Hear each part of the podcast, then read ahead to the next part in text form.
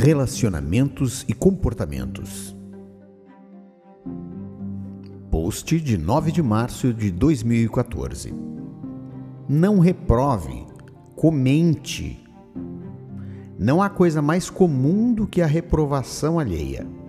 Pais são os que mais incorrem nesse erro, mas chefes corporativos também erram muito nesse sentido.